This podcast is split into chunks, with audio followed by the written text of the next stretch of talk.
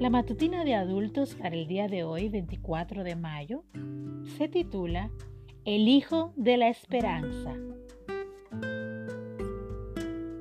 Tomando Noemí al niño, lo puso en su regazo y lo crió, y le dieron nombre las vecinas diciendo, le ha nacido un hijo a Noemí.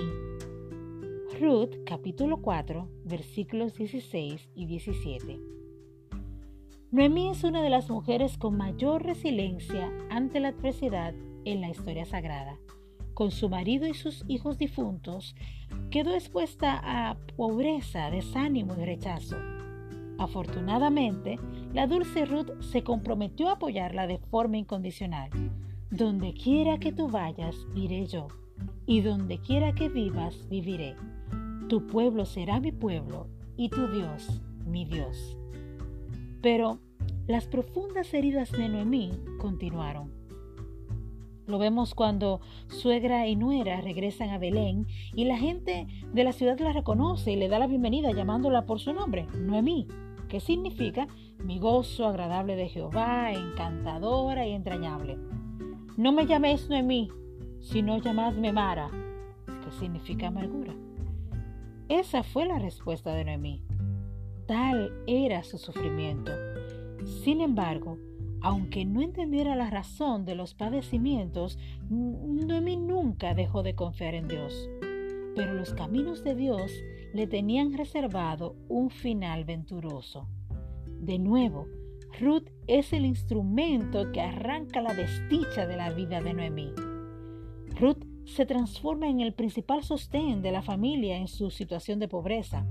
A esto sigue una historia de amor que ha sido fuente de agrado y aprendizaje por las generaciones.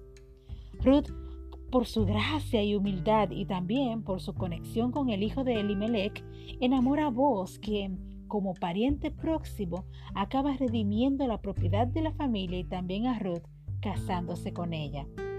Noemí al ver la unión entre su nuera y este hombre hacendado y virtuoso, debió olvidar todas sus penas y comenzar un camino rápido hacia la restauración de su nombre, mi gozo.